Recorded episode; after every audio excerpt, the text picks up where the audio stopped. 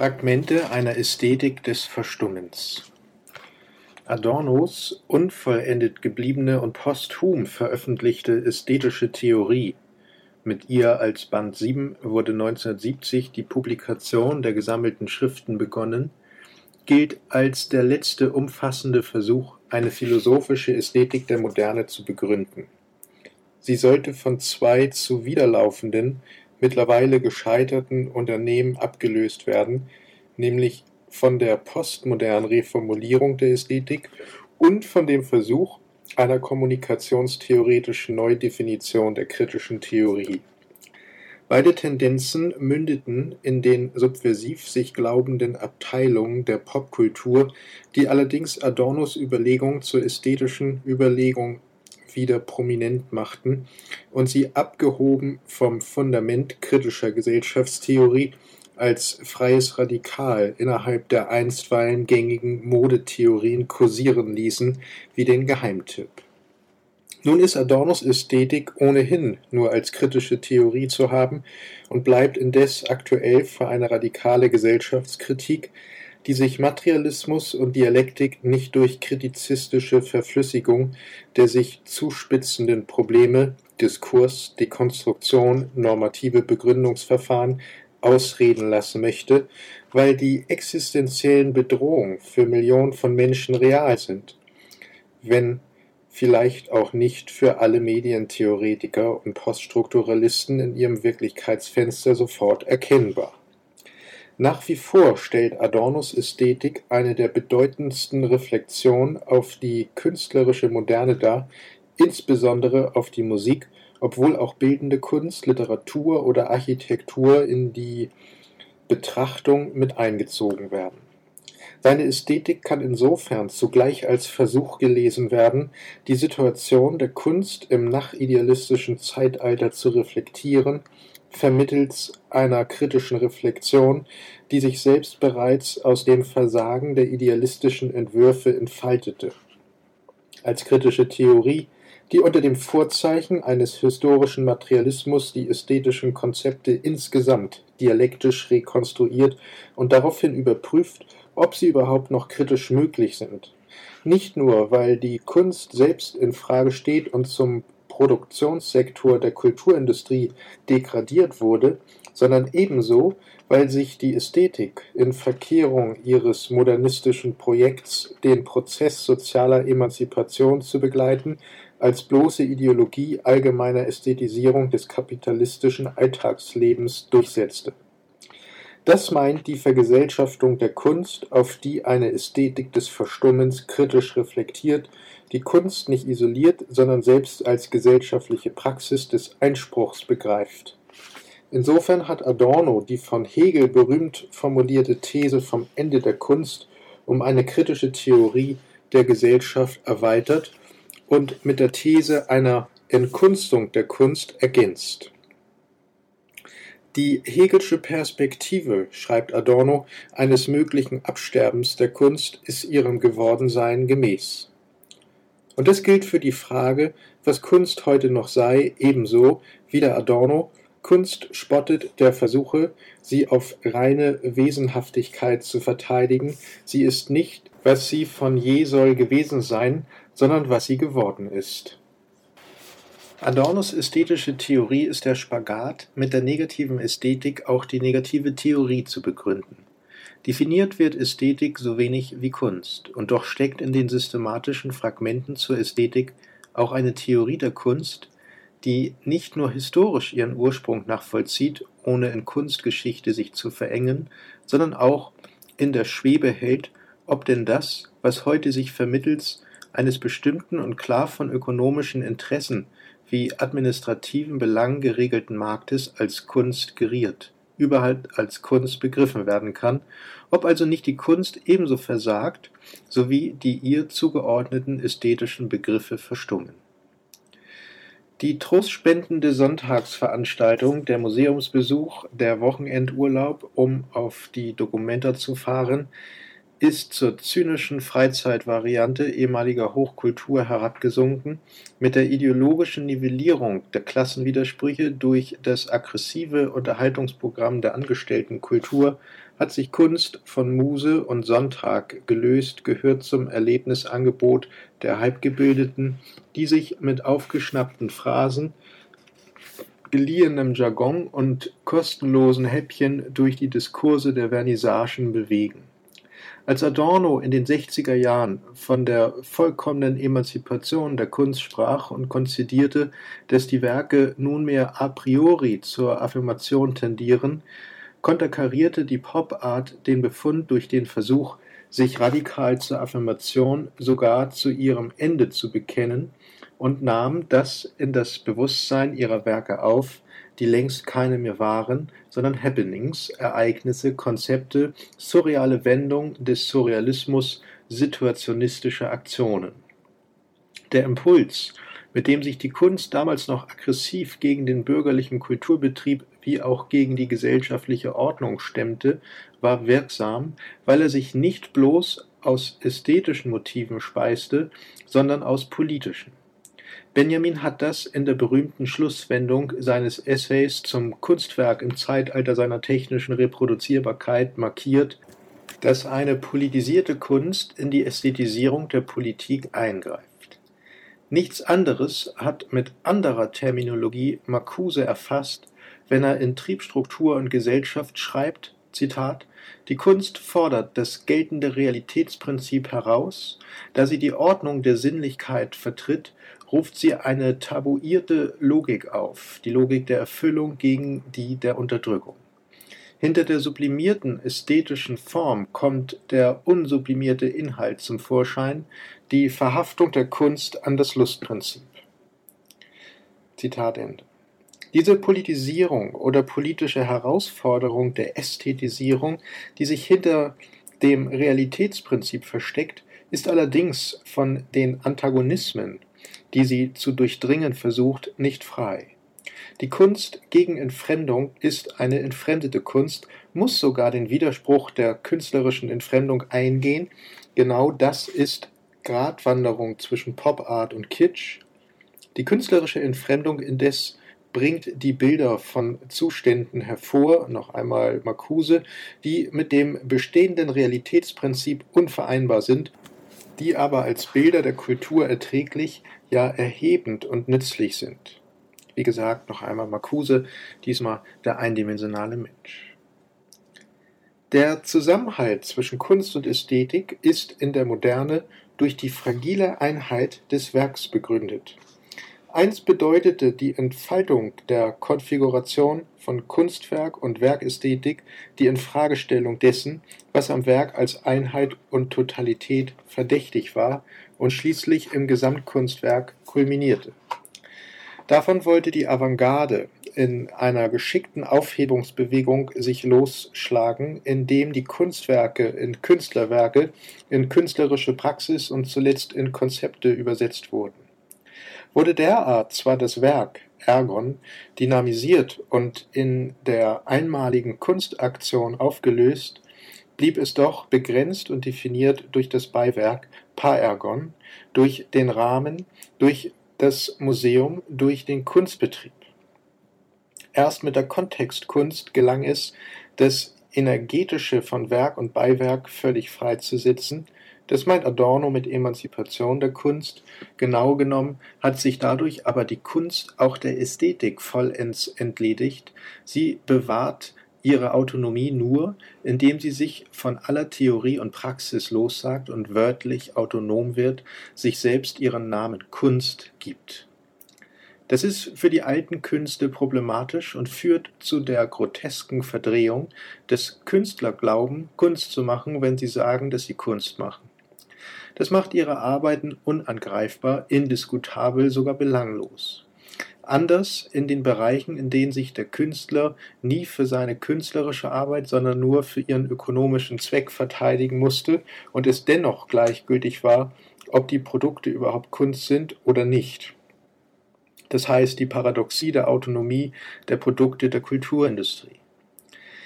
Benjamin hat das für die neuen Kunstformen beschrieben, die nie im Einzugsbereich der philosophischen Ästhetik standen, sondern von Anbeginn an ihren ästhetischen Gehalt aus ihrer Funktion für die Masse zogen. Film und Fotografie waren sozusagen immer schon, ob ihrer technischen und gesellschaftlichen Bedingung, Konzeptkunst, die nicht das künstlerische Publikum braucht, sondern das politische Publikum.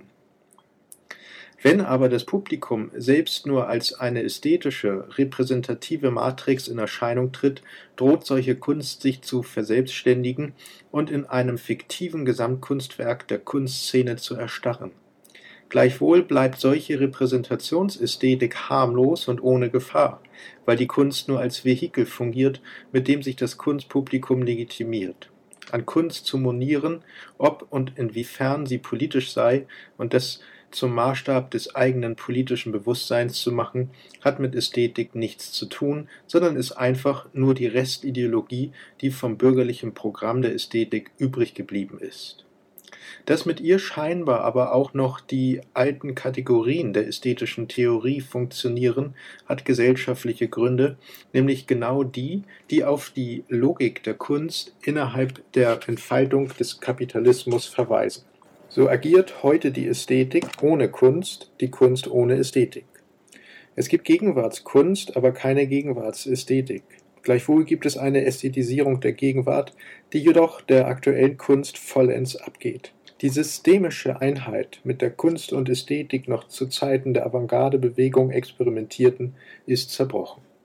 Auch deshalb ist Adornos Ästhetik wie die negative Dialektik als Antisystem angelegt Sie ist eine moderne Ästhetik, inwiefern sie den Wahrheitsgehalt der Kunst in den Mittelpunkt rückt und Kunstwerke als Kraftfelder betrachtet, in denen solche Wahrheit gerinnt. Entscheidend ist, dass es Adorno nicht um Gegenwartskunst geht, sondern um Kunst in der Gegenwart. Deshalb kann eben ein Werk Beethovens wichtiger sein als eine Komposition von Boulez. Adorno entwirft eine Ästhetik der Moderne, indem er auf das Problematischwerden von Ästhetik innerhalb der Moderne reflektiert weil der Begriff der Moderne selbst problematisch ist.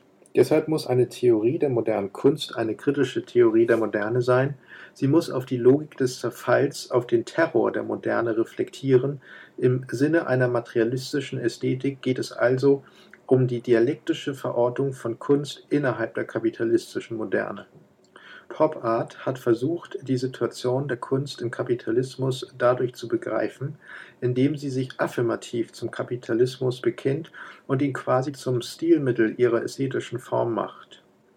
Im Laufe der 70er, 80er und 90er Jahre ist dies in unterschiedlichen Strategien konzeptualisiert worden, mit Verlagerung des Ästhetischen von der Form auf den Inhalt.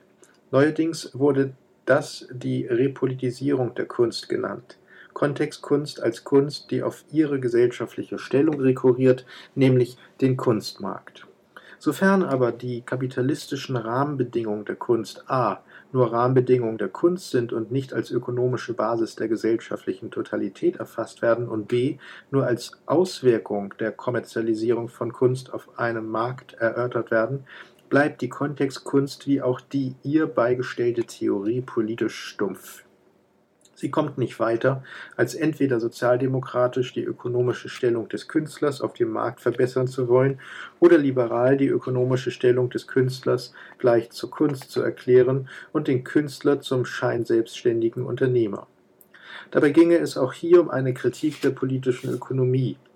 Deren spezifische Dynamik ist im bürgerlichen Zeitalter allerdings genau durch die merkwürdige Entwicklungsparallele von Ästhetik und Kapitalismus vorgezeichnet, Beides verdoppelt Gesellschaft als Schein. Und was in Begriffen der Ökonomie der Fetischcharakter der Ware ist, korrespondiert in der Ästhetik mit dem Fetischismus des Werks, dem Schein der Schönheit. Und genau wie die bürgerliche Ökonomie schon immer versuchte, die materielle Wirklichkeit des Kapitalverhältnisses ideologisch mit Gerechtigkeit, Intervention, Regulation und Moral zu reformieren, genauso schickte sich die bürgerliche Ästhetik einmal an, die materielle Wirklichkeit der Kunst in das Idealreich der Kultur zu erheben mit Aura, Genialität, Autonomie, Authentizität, Originalität, Einfall und so weiter. Der reale Fetischzusammenhang der Ökonomie erfuhr somit seine Verdopplung in der Ästhetisierung, die Kunst wurde ein zweites Mal ästhetisiert, indem sie zur Ware wurde, Ästhetik und Warenfetisch konvergierten. Adorno ist Materialist genug, um die Strukturen der Tauschgesellschaft auf die Ästhetik zu übertragen. Er ist allerdings zu wenig Materialist, um die Dialektik, die er an der zur Ware gewordenen Kunst freilegt, konsequent weiterzuführen. So droht jeweils an den entscheidenden Stellen seine ästhetische Theorie ins Bodenlose des Idealismus zurückzufallen. Zitat Nichts darf sein, was nicht ist wie das Seiende. Jazz ist die falsche Liquidation der Kunst, anstatt dass die Utopie sich verwirklichte, verschwindet sie aus dem Bilde. Zitat Ende Adorno. Was Adorno über den Jazz resümiert, ist die Sorte Standpunktphilosophie, die ihm eigentlich zuwider war, wenn eine Musik im 20. Jahrhundert der penetranten Geste der Affirmation, die im offiziellen Musikbetrieb längst zur Geschäftsgrundlage geworden ist, um mitmachen zu dürfen, getrotzt hat, dann der Jazz. Jazz ist die falsche Liquidation der ohnehin falschen Kunst und deshalb die konsequente Liquidierung. Erst Jazz hat in das Bild der Musik die Utopie wieder hineingebracht, aber eben nicht, indem Utopie sich hinterrücks verwirklicht, sondern indem sie eingeklagt wird, im Sinne einer Politisierung der Kunst unter Bedingung der Ästhetisierung der Politik.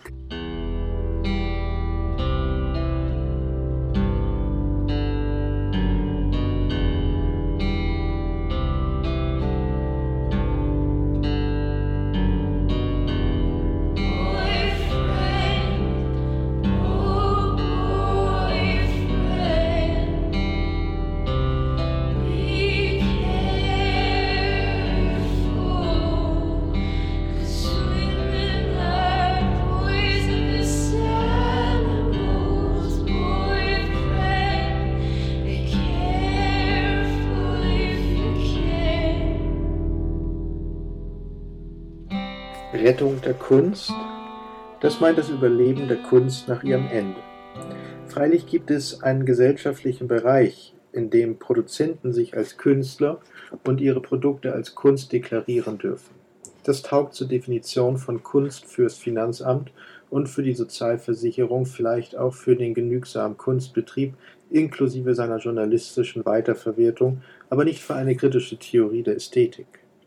Angesichts der Gestalt und Situation der Kunst in der Gegenwart ist kritische Theorie darauf zurückgesetzt, überhaupt zu definieren, was Kunst ist. Gleichwohl ist das der Grundwiderspruch aller Kunst immer gewesen, dass ihr Begriff nicht zu fassen ist. Zitat Kunst hat ihren Begriff in der geschichtlich sich verändernden Konstellation von Momenten, ersperrt sich der Definition. Zitat Ende Adorno. Die Spannung, die innerhalb der Kunst ihre Definition unmöglich macht, wird dialektisch zur einzigen Möglichkeit, den Begriff der Kunst im Sinne einer negativen Ästhetik und Ästhetik der Negation gleichermaßen zu definieren. In solcher Dialektik präzisiert Adorno den Begriff der Kunst, indem er ihn ins Verhältnis zur Gesellschaft setzt.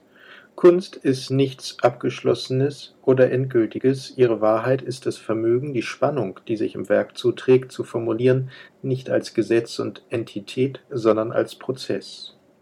Zitat Prozess ist das Kunstwerk wesentlich im Verhältnis von Ganzem und Teilen. Weder auf das eine noch auf das andere Moment abzuziehen, ist dies Verhältnis seinerseits ein Werden. Was irgend am Kunstwerk Totalität heißen darf, ist nicht das all seine Teile integrierende Gefüge.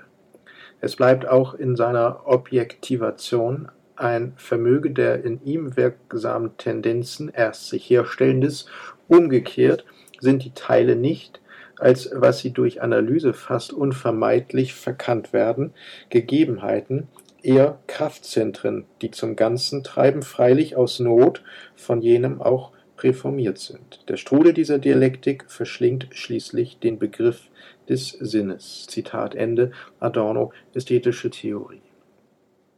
Die Dialektik verweist auf die doppelte Ungleichzeitigkeit von Kunst, die Ungleichzeitigkeit, die im Kunstwerk selbst sich ausdrückt, und die Ungleichzeitigkeit im Verhältnis von Kunst und Gesellschaft. Insofern ist Kunst das gesellschaftlich Ungleichzeitige, die, Zitat, Einheit von Kontinuität und Diskontinuität. Das bezeichnet Benjamin mit der Figur von Marx, nach der, noch einmal Zitat, die Umwälzung des Überbaus langsamer als die des Unterbaus vor sich geht. Der geschichtliche Prozess der Veränderung von Kunst manifestiert sich im Verhältnis zwischen Kunst und Gesellschaft ebenso wie im Verhältnis des Kunstwerks zu seiner Konfiguration. Insofern bezeichnet die Dialektik eine von Form und Inhalt, ihr Begriff ist der Gehalt bzw. der Zeitkern der Wahrheit. Das Problem, Kunst nicht definieren zu können, ist analog zum Problem, bei keinem Kunstwerk genau angeben zu können, was es bedeutet. Der Prozesscharakter der Kunstwerke ist zugleich ihr Rätselcharakter. Kunstwerke haben ein Zeitschloss, das die Kombination beständig ändert, aber Kunstwerke sind nicht verschlossen, sondern offen. Der Rätselcharakter ist das Pseudonym des Erkenntnischarakters von Kunst. Die Erkenntnismöglichkeit indes ist die Wahrheit, die sich im Gehalt der Kunstwerke objektiviert. Die geschichtliche Objektivität der Kunstwerke korrespondiert mit der Figur, die das Subjekt in der Geschichte macht. Lebt der Mensch noch in der Vorgeschichte, agiert Kunst als ideelles Gesamtsubjekt bereits an der Front der vom Menschen selbst gestalteten Geschichte. Kunstwerke sind das kollektive Gedächtnis der Zukunft, sofern sie sich die Vergangenheit nicht ausreden lassen. In den Kunstwerken ist Geschichte aufgehoben, das macht sie objektiv. Kunstwerke oszillieren zwischen Subjekt und Objekt. Ihre Wahrheit zu erfahren heißt Vorrang des Objekts. Denn die Erfahrung von Wahrheit im Kunstwerk ist, Zitat, Durchbruch von Objektivität im subjektiven Bewusstsein. Was als Wahrheit erfahren wird, ist die, noch einmal Zitat, nicht begriffliche Affinität des subjektiv Hervorgebrachten zu seinem anderen, nicht Gesetzten, welche Kunst als eine Gestalt der Erkenntnis bestimmt. Die Entzweiung von Subjekt und Objekt ist kein bloßer Widerspruch des modernen Bewusstseins, sondern begrenzt die reale Existenz des Menschen. Die Spannung zwischen Subjekt und Objekt ist der Antagonismus der gesellschaftlichen Totalität. Kunstwerke, denen es nicht ums Ganze geht, sind keine, denn, Zitat, Kunstwerke stellen die Widersprüche als Ganzes, den antagonistischen Zustand als Totalität vor. Nur durch deren Vermittlung, nicht durch direkten Parti pris sind sie fähig, den antagonistischen Zustand durch Ausdruck zu transzendieren. Die objektiven Widersprüche durchfurchen das Subjekt, sind nicht von diesem gesetzt, nicht aus seinem Bewusstsein hervorgebracht, das ist der wahre Vorrang des Objekts in der inneren Zusammensetzung der Kunstwerke. Zitat Ende. Paradox. Kunst insgesamt ist so absolut überflüssig wie jedes einzelne Kunstwerk absolut notwendig. Das Kunstwerk ist Ausdruck von Objektivität, die auf dem Subjekt lastet. Was es als sein Subjektivstes erfährt, sein Ausdruck ist objektiv vermittelt. Kunst ist eine Konstellation von subjektiven Erfahrungen, die sich aus der objektiven Totalität gesellschaftlichen Seins ergeben. In der Kunst gibt es die Möglichkeit einer Revolution. Sie wäre die endgültige Abschaffung, nämlich die gelungene Aufhebung der Kunst selbst. Revolutionäre Kunst gibt es nur in dem Maße, wie es das revolutionäre Subjekt gibt. Die Geschichte offenbart objektiv. Es existiert kein revolutionäres Subjekt außer das Subjekt selbst. Hans Eisler hat das weitaus konsequenter begriffen als Arnold Schönberg oder Anton Weber, nämlich als musikalischen Reflex gegen den Subjektivismus, in dem bezeichnenderweise die europäisch-bürgerliche Kunstmusik vollends versunken ist. Die Verbindung von Kunst und kritischer Theorie ist keine ästhetische, sondern eine politische. Die Revolution ist kein ästhetisches Projekt, obwohl sie die Welt das Leben schöner machen wird, das ist aber ihr notwendiges Resultat und nicht ihre Intention. Das kritische Subjekt verhält sich nicht anders als das Kunstwerk, die adäquate Haltung von Kunst wäre die mit geschlossenen Augen und zusammengebissenen Zähnen, so Adorno. Dass Kunst durchhält, ist die einzige Möglichkeit des Eingriffs, die ihr noch bleibt.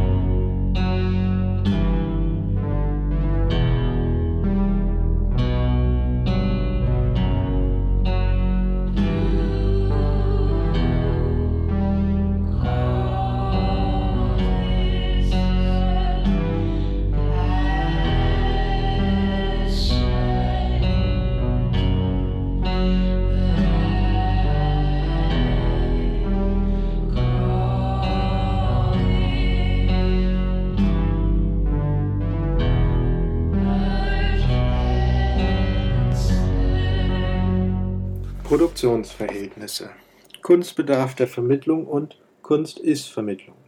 Das ist die Dialektik der Kunst, die sich zwischen Werk und Rezeption ästhetisch und praktisch zuträgt.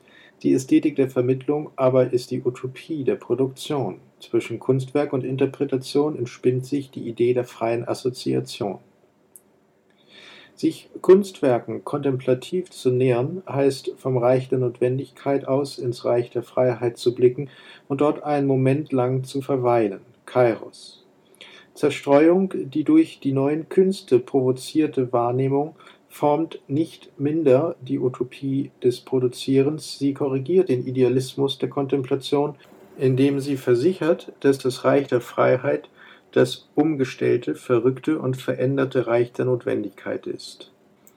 Der Kontemplation fehlt die Bewegung, die in der Zerstreuung sich unvermittelt ausdrückt. Das Zusammenerst wäre die ästhetische Verhaltensweise, von der Adorno schreibt, sie sei die Fähigkeit, mehr an den Dingen wahrzunehmen, als sie sind. Es gibt Kunst, bei der das Kontemplative und die Zerstreuung zusammenfallen. Die Utopie der freien Produktion steht im Widerspruch zu den gegebenen Produktionsverhältnissen, denen auch die Kunstproduktion unterliegt. Der Künstler ist nicht das Klischee des freien Produzenten, stattdessen gehört er zur kulturindustriellen Reservearmee und darf sich auf Abruf nützlich machen. Vergleiche Adornos Ausführung in der philosophischen Terminologie zu Marx Arbeitsbegriff und den Befund des Milton der Paradise Lost für fünf Pfund geschrieben habe, ein unproduktiver Arbeiter sei, hingegen der Schundfilmschreiber, der für Hollywood irgendwelche erbärmlichen Scripts, die völlig ideologisch und wertlos sind, liefert, ein produktiver Arbeiter sei, so eben Adorn. Gesellschaftliche Produktivkräfte sowohl wie Produktionsverhältnisse kehren der bloßen Form nach noch einmal Zitat Adorno in den Kunstwerken wieder. Heute tun sie es auch ihrem bloßen Inhalt nach. In der Kulturindustrie definiert das die Standards der engagierten Kunst, die entweder vorgeführt wird wie in der Freakshow oder wie in der Leichenschau. Das proportionale Missverhältnis von Gegenwartskunst und historischer Kunst in der Gegenwart Jene wird lebendig, aber wahnsinnig vorgeführt, diese tot, aber lehrreich. Alle Arbeit ist entfremdete Arbeit. Unter kapitalistischen Bedingungen kulminiert die Entfremdung im gesellschaftlichen System der Verdinglichung. Auch die Arbeit des Künstlers war und ist immer von der Entfremdung gezeichnet gewesen. Nur so konnte sich Kunst überhaupt vom Akt der Produktion lösen und sich als Kunstwerk objektivieren. Entscheidend ist, inwiefern schon im Wort Kunstwerk die Verdinglichung ausgedrückt ist. Was Verdinglichung heißt, Zitat Adorno tastet, wo es radikalisiert wird, nach der Sprache der Dinge. Kunst ist diese Radikalisierung, in den Kunstwerken radikalisiert sich die Verdinglichung, indem sie überschlägt. Kunstwerke sind gesellschaftliche Verdinglichung verdinglichter gesellschaftlicher Verhältnisse. Zitat Adorno, Kunstwerke sind Nachbilder des empirisch Lebendigen, soweit sie diesem zukommen lassen, was ihnen draußen verweigert wird, und dadurch von dem befreien, wozu ihre dinghaft auswendige Erfahrung sie zurichtet. Entfremdete Arbeit heißt etwa, dass dem Menschen die Natur als sein Werk und seine Wirklichkeit erscheint. Daher produziert der Mensch nicht nur sich selbst, sondern reproduziert die ganze Natur weil er in der Lage ist, nach dem Maß jeder Spezies zu produzieren. Sich also zur Natur als universelles Wesen verhält, schreibt Marx, der Mensch formiert daher auch nach den Gesetzen der Schönheit. Arbeitsteilung ist Verteilung entfremdeter Arbeit, die Entfremdung wird dadurch größer, nicht kleiner. Kunst ist nicht die Abspaltung oder Rettung der nicht entfremdeten Arbeit, sondern das praktische Bewusstsein der verdinglichten Praxis. Marx und Engels schreiben in der deutschen Ideologie, die Teilung der Arbeit wird erst wirklich Teilung von dem Augenblicke an, wo eine Teilung der materiellen und geistigen Arbeit eintritt. Von diesem Augenblicke an kann sich das Bewusstsein wirklich einbilden, etwas anderes als das Bewusstsein der bestehenden Praxis zu sein, wirklich etwas vorzustellen, ohne etwas Wirkliches vorzustellen. Von dieser Einbildung lebt die Kunst, vor allem die des bürgerlichen Zeitalters, in der fortgeschrittenen Arbeitsteilung kann sich Kunst allerdings nicht mehr auf den Erfolg ihres eingebildeten Bewusstseins verlassen. Einmal heißt es ganz banal, dass Künstler heute ihr Geld kaum mit der Kunst verdienen, unabhängig von ihrem künstlerischen Erfolg, sondern sich oftmals ökonomisch genau mit der billigen, verachteten materiellen Arbeit über Wasser halten, über die sich die Kunst als geistige Produktion erhaben glaubt. Zum anderen betrifft die fortgeschrittene Arbeitsteilung die Kunst selbst. Implizit erfordert das Kunstwerk, so Adorno, Arbeitsteilung und das Individuum fungiert vorweg arbeitsteilig darin. Auch das ist positiv als Konzept und Kontext Kunst rezipiert worden. Kunst rutscht vollends in den Dienstleistungssektor. In der Kulturindustrie bedeutet das allerdings ihre Aufwertung.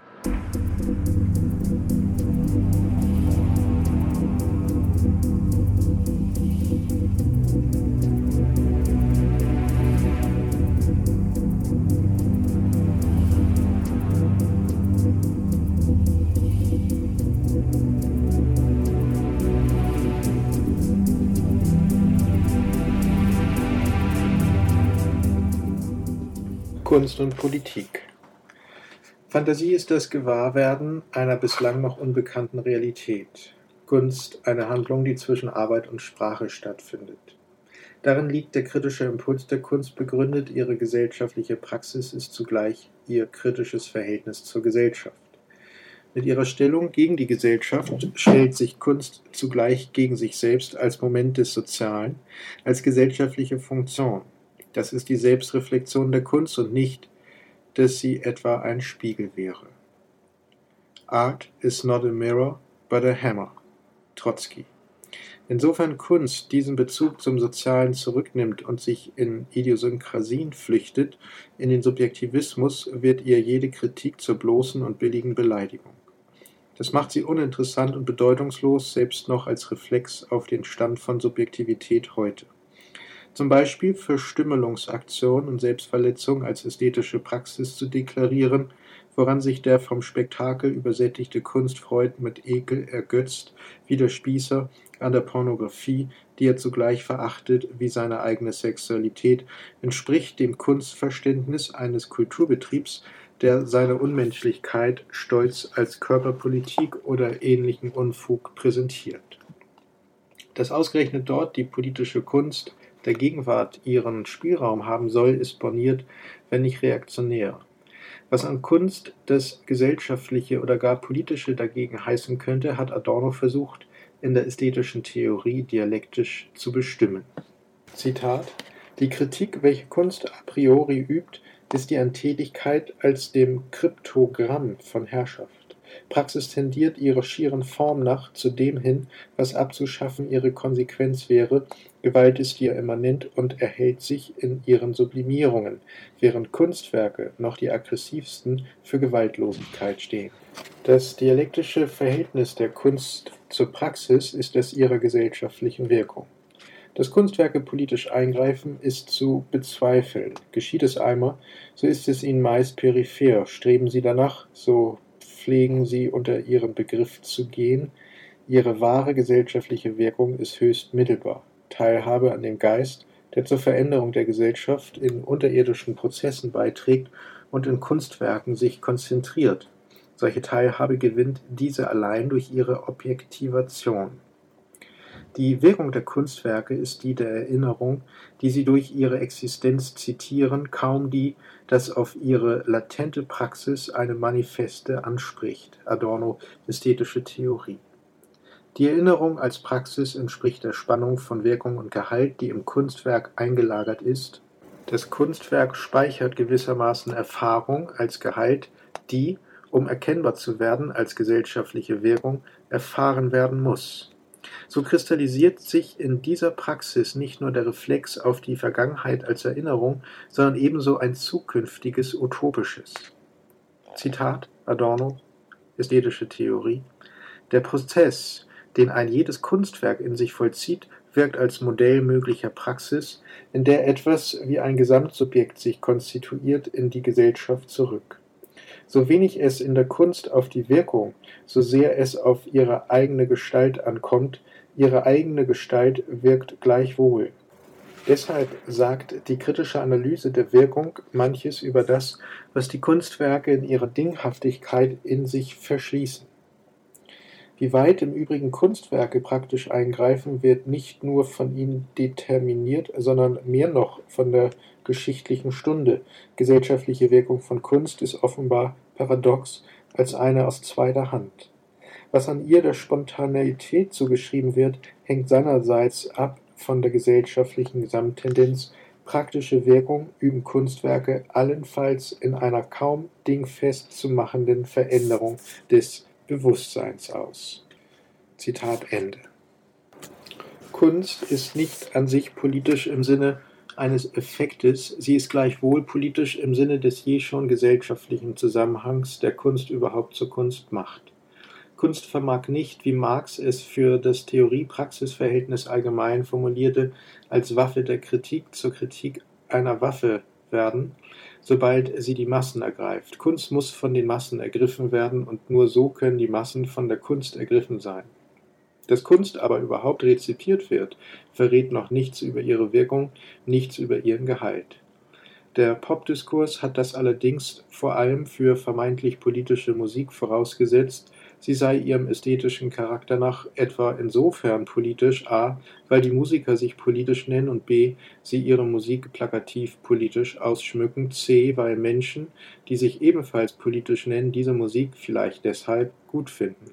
Poptheoretisch ist das mit dem Materialproblem ebenso verwechselt worden wie mit der Praxisfrage. Zitat Dialektik der Aufklärung die ästhetische Wahrheit war gebunden an den Ausdruck der Unwahrheit der bürgerlichen Gesellschaft. Eigentlich gibt es gerade nur so viel Kunst, wie Kunst unmöglich ist, Kraft der Ordnung, die sie transzendiert. Der Wahrheitsgehalt von Kunst verweist auf das Primat der Form gegenüber dem Inhalt. Daran liegt das politische Potenzial der Kunst. Es schießt aber weder unmittelbar ins Bewusstsein, noch vermittelt es sich durch ästhetische Erfahrung. Das politische Potenzial kongruiert mit der politischen Erfahrung der Menschen, und das ist heute Erfahrung überhaupt, nicht die von ihr abgespaltene ästhetische.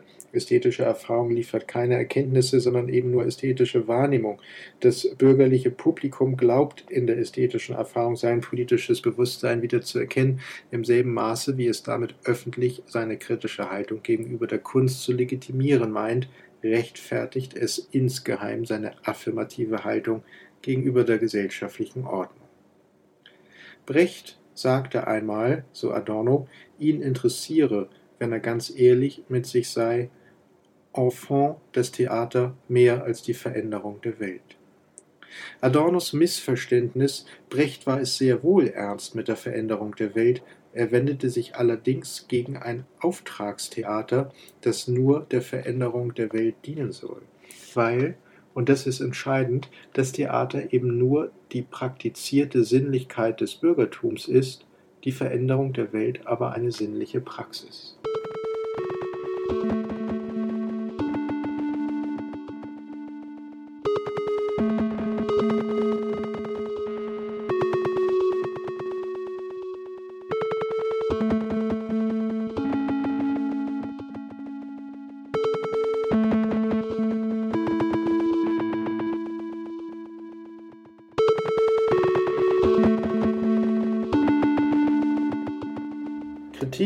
Die von Kunstwerken ebenso wie die der Gesellschaft, findet in der möglichen Transzendenz ihren Ausgangspunkt, von dem aus sie sich in den Immanenzzusammenhang vorwagt.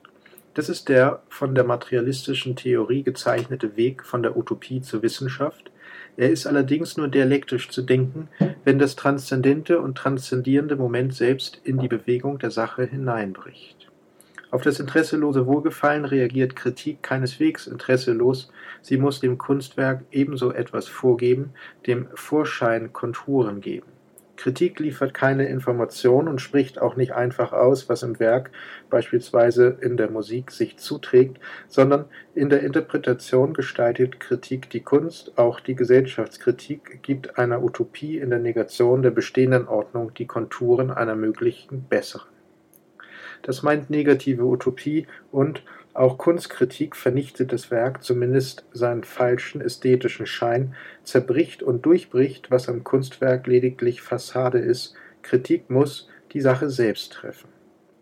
Materialistische Kritik konzentriert sich auf die Produktionsverhältnisse, wie sie im Werk und Material ihren Ausdruck finden, das rührt an der Dialektik von Form und Inhalt, die im ästhetischen Gehalt, im Wahrheitsgehalt in einer Konstellation zusammenschießt. Zitat: Allerdings ist das Telos, das worauf Kritik geht, der Wahrheitsgehalt der Werke, und insofern ist Kritik schließlich nur philosophisch bestimmbar, aber der Wahrheitsgehalt ist nichts von den Werken bloß Bedeutetes, von ihnen Ablösbares, sondern untrennbar von ihrer eigenen inneren Zusammensetzung, ohne dass er doch in dieser Zusammensetzung ganz aufgeht, er ist nicht unmittelbar zu greifen. Die Vermittlung des Wahrheitsgehaltes ist eigentlich der Ort von Kritik.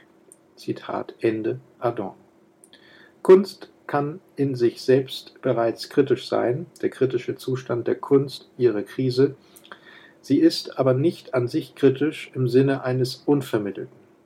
Der technische Gehalt und der Wahrheitsgehalt fallen in der Kunst zusammen, sind aber unbestimmt, müssen in der Kritik als Problem formuliert werden. Kritik ist sympathisch und solidarisch mit den Werken, vor allem mit den schlechten. Das verlangt aber auch die rückhaltlose Kritik solcher Werke. Kritik versagt, wo sie bloß in Konkurrenz mit den kritisierten Werken tritt. Vor allem im Ernstfall ist Kritik nicht positiv. Kunstkritik ist kein Deut besser als die Gesellschaftskritik. Vernichtende Kritik meint, das freizulegen, was an gesellschaftlich Falschem sich in den Kunstwerken zuträgt. Polemische Kritik, die nicht der im Kulturkonservatismus getarnte Neid des missgünstigen Emporkömmlings ist und sich deshalb bloß dumm und regressiv aufführt, trägt auch dort, wo sie der sachlichen Forderung Karl Kraus entspricht, ein Werk in einem Satz zu vernichten, den autoritären Charakterzug des Unsachlichen, Unmenschlichen.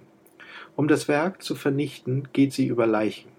Gerade in der politischen Kritik solcher Werke die naiv auf den künstlerischen Subjektivismus setzen, wird deutlich, dass sie die Restspuren von Persönlichkeit auslöscht. Polemik zerstört den Gegner und damit das gegnerische Werk. Indem Polemik noch auf den Scherben der Subjektivität herumtrampelt, beschädigt sie allerdings auch den subjektiven Impuls des Kritikers, dessen Subjektivität.